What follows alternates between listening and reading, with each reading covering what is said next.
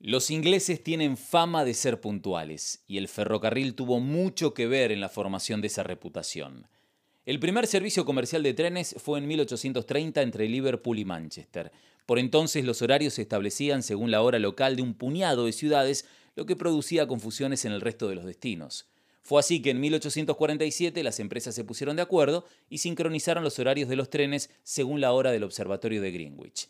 Sin embargo, Recién en 1880, el gobierno dispuso que todos los horarios de Gran Bretaña debían seguir el de Greenwich, convirtiéndose en el primer país de la historia en tener una hora nacional.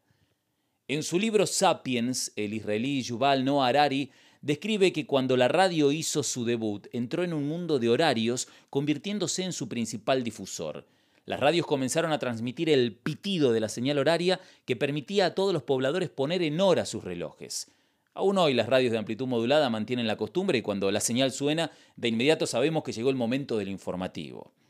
La radio tuvo un rol importante durante la Segunda Guerra Mundial. Las noticias de la BBC de Londres llegaban invisibles a través del aire de la Europa ocupada por los nazis. Sus programas de noticias comenzaban con la emisión en directo de las campanas del Big Ben, el sonido del espíritu británico para alentar a las tropas y a la comunidad europea que rechazaba a Hitler pero ese sonido de resistencia se transformó en cómplice de los alemanes, cuando sus físicos lograron determinar las condiciones meteorológicas gracias a las pequeñísimas diferencias en el tono de las campanadas.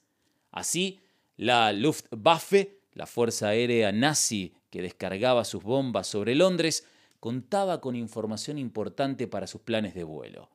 Los británicos terminaron descubriendo la estrategia y sustituyeron la emisión en directo por un registro del sonido grabado de la emblemática campana del reloj. El Big Ben es la orgullosa marca de la puntualidad británica, aunque sin querer durante las horas más trágicas de Londres en la guerra, atrasó.